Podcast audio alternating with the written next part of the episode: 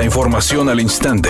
Grupo Radio Alegría presenta ABC Noticias. Información que transforma. ¿Qué tal? Muy buenas tardes, esta es la información. A unos días de que se dé el fallo de la licitación para la construcción de las líneas 4, 5 y 6 del proyecto del metro, la empresa integrante de uno de los dos consorcios que compiten por el proyecto prevé que se trabaje de noche en la construcción de las vías. Se trata de la empresa Hércules Group Constructor, quien afirma a días de que se dé el fallo, está organizándose en cada una de las responsabilidades que tendrían para echar a andar el proyecto en caso de resultar ganadores. Dependerá, dicen, de los gobiernos municipales el aval de su trabajo en horario matutino, sin embargo, reconocen que el trabajo nocturno tiene la ventaja de perjudicar menos en las vialidades.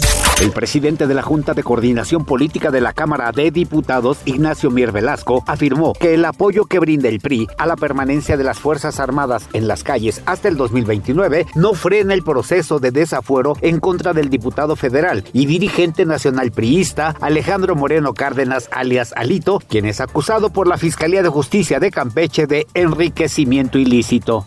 Es un asunto jurídico que lo va a tener que analizar la sección instructora y establecer los tiempos y además de tomar en consideración, en el caso de la sección instructora, se parte de un principio que es la presunción de inocencia. En el caso de la Cámara de Diputados es el primer requisito, toda vez que el proceso se sigue aquí. Editorial ABC con Eduardo Garza. El robo en escuelas va en aumento. En lo que va del año ya son 193 denuncias. Tengo claro que no puede haber un policía por escuela, pero sí una mayor vigilancia o rondines de las policías municipales o la estatal. Y no nos hagamos, por lo regular son los mismos pandilleros y malvivientes de las colonias quienes se meten a robar. Ahí sí, le toca a los vecinos denunciar a esos malandros que se meten a las escuelas a dañarlas y robarlas. Castigo ejemplar a esos delincuentes.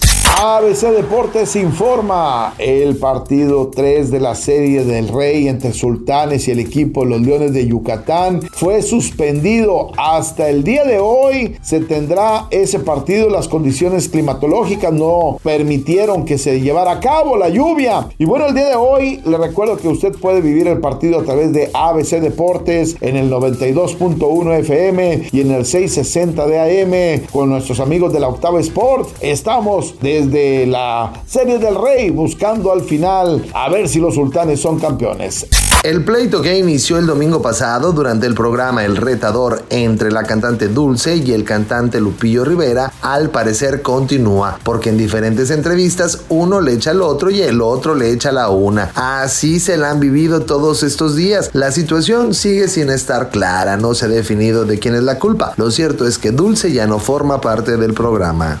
Temperatura en Monterrey 30 grados centígrados. ABC Noticias, información que transforma.